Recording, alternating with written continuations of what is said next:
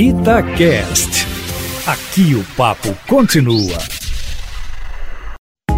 Itatiaia Carros, com Emílio Camanzi. Emílio Camanzi, a cada dia que passa, a indústria foca mais nos carros elétricos, mas o preço ainda é bem salgado, hein, Emílio? Boa tarde para você. Boa tarde, Júnior, e a todos os ouvintes ligados aqui na Itatiaia. Carro elétrico já é uma realidade, apesar de ainda caminhar a passos lentos por aqui.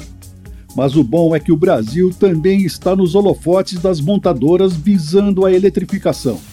Olha só, a BMW apresentou esta semana, durante a convenção anual da marca, o i4, seu próximo modelo totalmente elétrico. A grande novidade é que ele já está confirmado para vir ao mercado brasileiro. Visualmente, tem as mesmas formas do Série 4 Gran Coupé com motor a combustão. Inclusive, a grade é igual.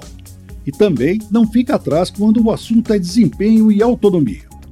Com um motor de 530 cavalos, ele é capaz de acelerar de 0 a 100 km por hora em 4 segundos.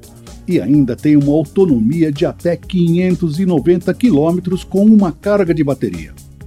Mas não fique tão animado ele vai chegar por aqui para competir com modelos como Tesla Model S, Audi e-tron Sportback e Porsche Taycan, todos carros que custam mais de meio milhão de reais.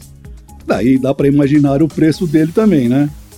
Por isso, é preciso torcer para que cheguem logo também carros como o Spring, a versão elétrica do Renault Kwid feito pela Romena Dacia, que vai ser lançado na Europa em poucos dias. O preço ainda não foi divulgado, mas estima-se que vai ficar entre 82 mil a 112 mil reais, lá na Europa. Não é uma pechincha, mas bem mais em conta do que esse BMW. Emílio, mais informações lá no seu site? Isso, Júnior. carroscomcamanzi.com.br. Grande abraço a todos e até a próxima.